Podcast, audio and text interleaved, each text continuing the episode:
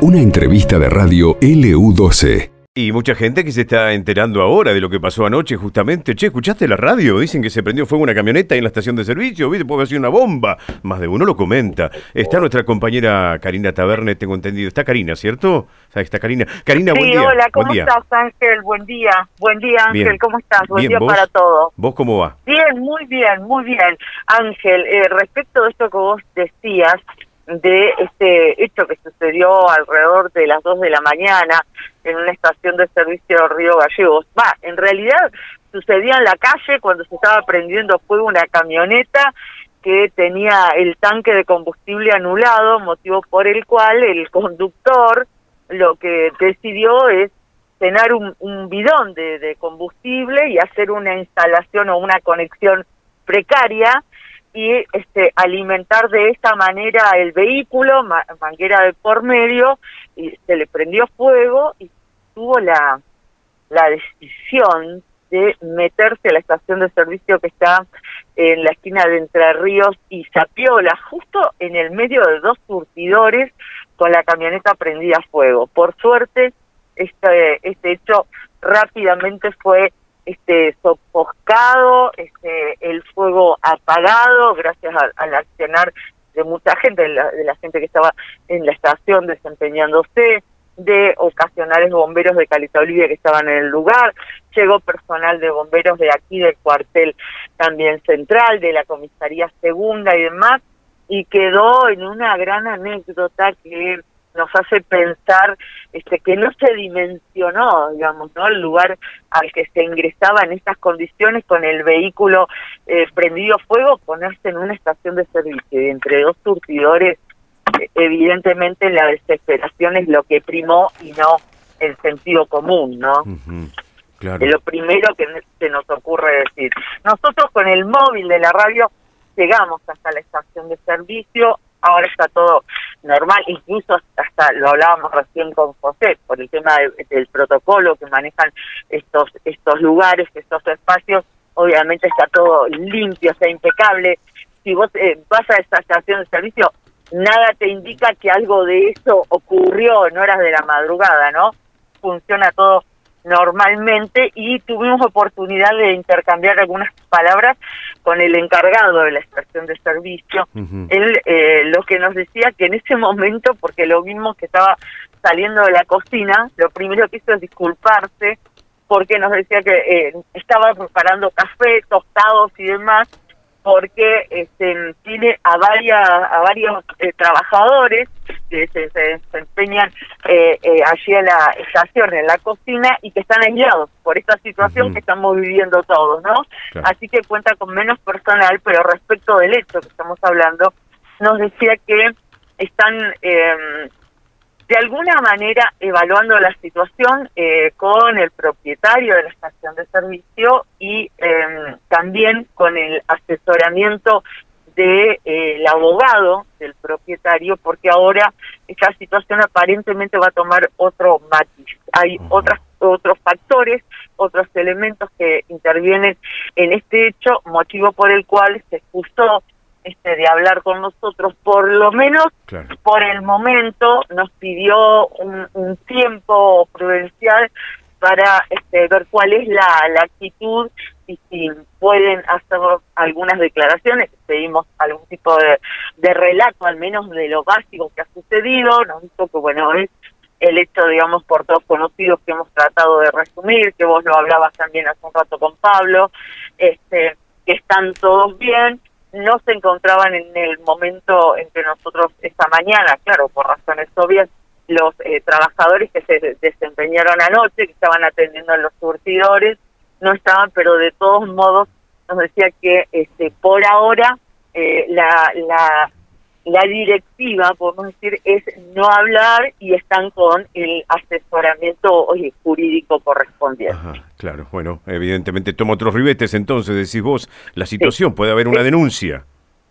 es eh, en realidad no lo digo yo, lo solamente estoy contando lo que nos eh, ha dicho el encargado que esto podría tomar otro matiz. Claro. Sí, así es.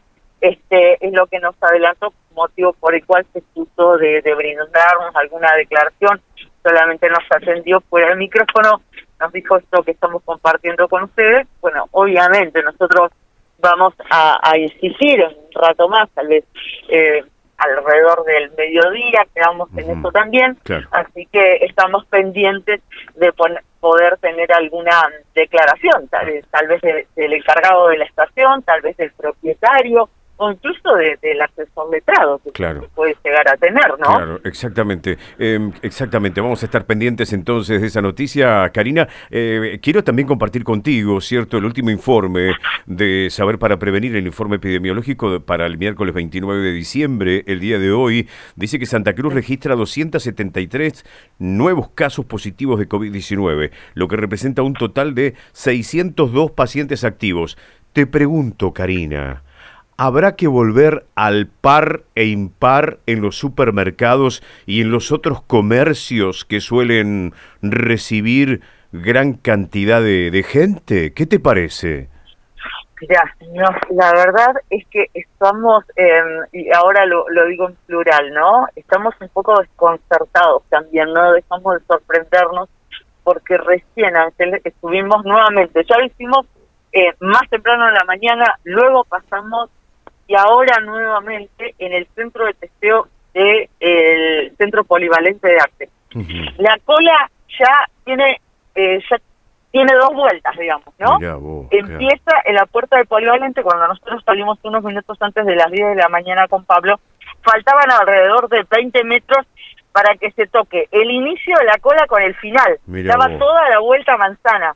Ahora la cola, el final de la cola, ya pasa el inicio, entonces empieza a dar el segundo rulo, la segunda, la segunda vuelta, ¿no? La cola que empieza sobre la calle este, Piedrabuena, donde está el ingreso al gimnasio del Centro Polivalente de Arte, bueno, da toda la vuelta, toma Comodoro Pi, la otra calle del costado, vuelve por Orqueque, sigue por Comodoro Pi, y, pasa, digamos, el final de la cola pasa de nuevo por adelante de la puerta del polivalente y ya vuelve a doblar en Comodoro Pi. O sea, está dando la segunda vuelta esta cola aquí. Es incesante. Nosotros que estuvimos con José unos cuantos minutos, la gente no para de llegar, no para de... Está lleno de autos alrededor del centro polivalente de arte. Cuesta conseguir estacionamiento. Está lleno, completo. ¿Y qué pasa en muchos casos? La, gente llega, ve esa cantidad de gente, son eh, cinco cuadras casi de cola, ¿no? Porque da vuelta toda la manzana y sigue. Entonces, algunos se suben a su auto y se van. Eh, obviamente estamos hablando de gente que tiene síntomas. Lo importante es que busquen tal vez otro centro de testeado, pero que no vuelvan a su casa sin testearse. Es muy importante, ¿no? Sobre todo si tienen síntomas. Así que hay que tener en cuenta esto y los otros centros como el del San Benito, que según anunció el gobierno provincial comenzó a funcionar y a partir de las 12 también va a ser lo propio el, el consultorio 10 del hospital regional. Yo no veo tanto movimiento en la calle, tanto movimiento en la calle no veo. No sé si hay cierto ya temor, salgo lo, lo imprescindible, salgo lo necesario, eh, pero te digo, recién lo hablaba con Sandra en la producción. A mí en lo particular, ¿qué me pasa? En todos mis grupos de WhatsApp, dice que tenés grupos de amigos, o de compañeros de trabajo, los del colegio, los del pádel, los del fútbol. Bueno, eh, en todos mis grupos de WhatsApp, y yo soy de tener grupos, ¿no? No soy esas de irme, tengo fácil 20 grupos. En todos hay gente, tengo gente eh, contagiada gente aislada en todos los grupos, como en el peor momento de la pandemia, así estoy hoy con, con mis contactos, con, con mis amigos. Este, que la verdad que eh, ninguno, por suerte, complicado, ¿no? Claro. Ninguno es complicado en cuanto a su salud, con con ese tema.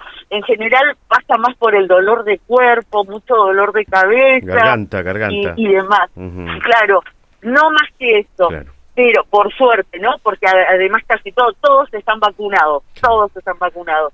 Pero en, en cuanto a la cantidad de casos, nos sorprende sobremanera cómo es, se multiplican directamente, se multiplican. Así que no me extrañaría nada no me extrañaría nada, Ángel, este, que se vuelva a evaluar esto que vos eh, planteabas, ¿no? El tema de los supermercados. Y mientras hablo con vos, estamos con José en el móvil, recorriendo las calles, veníamos por Avenida San Martín, y te digo que el, la cola, porque a las 12 abre, recién lo mencionábamos, ¿no? El consultorio 10 del hospital para ser hisopado.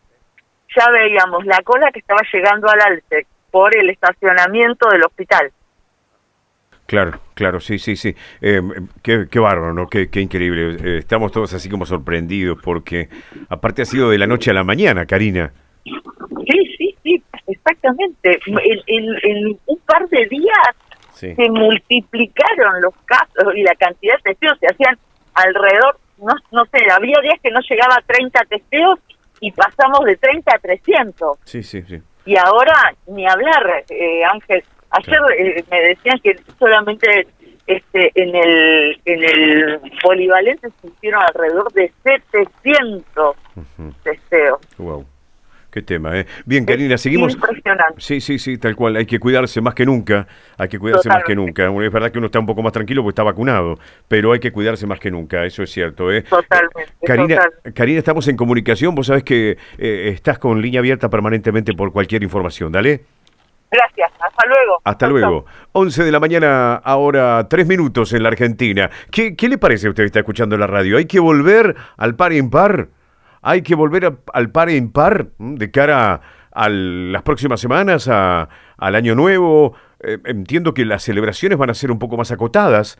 Entiendo que no va a haber la misma concentración de gente porque no hay una familia. Sí, debe haber alguna familia, pero digo, en su mayoría hay uno hay uno que está con síntomas o que ha dado positivo, y eso genera la preocupación de todos, porque casualmente esa persona estuvo en la cena de Navidad. ¿Cierto? Estas son cosas, eh, razonamientos lógicos que uno hace, ¿no? Uno inmediatamente dice, che, pero no estuvo con nosotros. Eh, y entonces, eh, de manera tal que, bueno, hay que cuidarse ahora más que nunca, ¿eh? 15 34 17 76, la línea de comunicación. Esto pasó en LU12, AM680 y FM Láser 92.9.